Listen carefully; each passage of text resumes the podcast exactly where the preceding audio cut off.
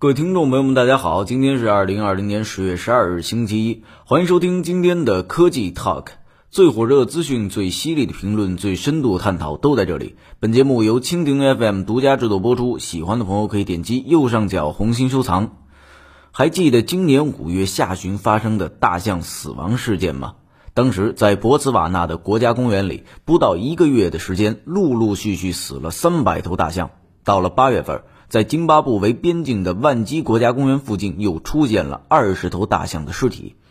直到最近，博茨瓦纳政府给出了官方的答案：大象是因为喝了含有大量蓝藻毒素的水源死亡的。蓝藻离我们并不远，它们一般出现在死水里，因为流动性比较小，营养呢容易在那里聚集，有了吃的，自然就繁殖的很快了。而所谓的营养，可能源于工业废水、养殖废水。新闻里用的“蓝藻”一词其实是旧名，新名应该为蓝细菌。之所以有名称的变化，是因为我们之前一直以为它只是一种食物，它不仅看起来像植物，有些蓝细菌还可以光合作用，而光合作用就是植物的典型特征。但是后来我们发现，蓝细菌没有核膜，和细菌很像，所以现在就被归为细菌域。蓝菌门。不过，为了方便起见，我们继续使用蓝藻这一称呼。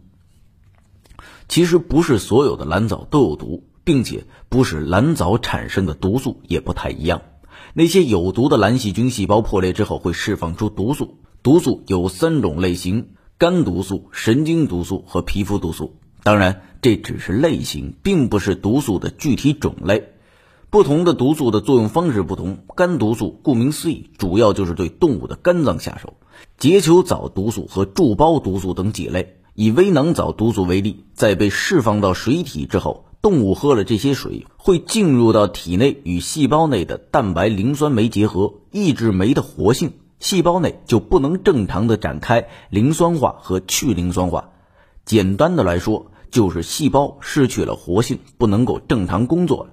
接下来，肝脏会充血肿大，脏器会被破坏、出血，甚至是死亡。毒性发作慢的话，可能形成肿瘤，诱发肝癌。其他几种神经毒素也是与受体结合，然后导致神经传导出问题，最后呼吸困难，窒息死亡。皮肤毒素主要存在于生活在海洋里的蓝藻，这里就不多做介绍了。三十年来。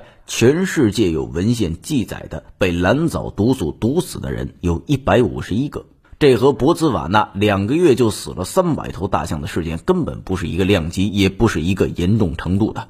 究其原因，水体中的蓝藻毒素往往含量很低，而且是慢性毒素，急性中毒比较少见。当然也有，比如说最严重的一次人类被蓝藻毒死的事件发生在一九九六年。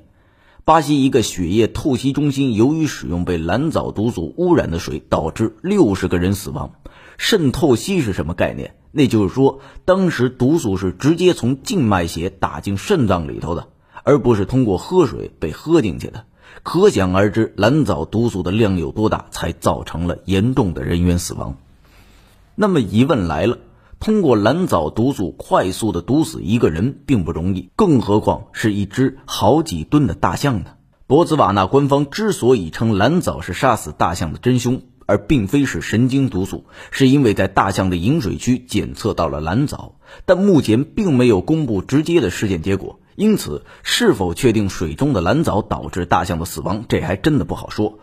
但是不管怎么说吧。在这两次事件中，百分之七十的大象死于蓝藻大量繁殖的水坑附近，甚至一张照片里，大象的尸体就倒在水坑里，周围呢是一片绿油油的蓝藻。可以确定的是，蓝藻大量存在于它们的饮水区，这肯定会影响它们的健康。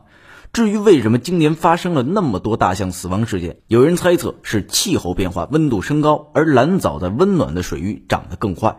所以今年蓝藻特别多，大象死亡的概率自然也就上升了。因为他们又没自来水喝，只能喝水坑里被污染的水。现在人们能做的并不多，接下来当地政府会在下一个雨季来临之时，对大象饮水区进行检测，看饮水中是否出现水滑，从而尽量降低大规模死亡的风险。以上就是本期科技 Talk 的内容，我们下期见。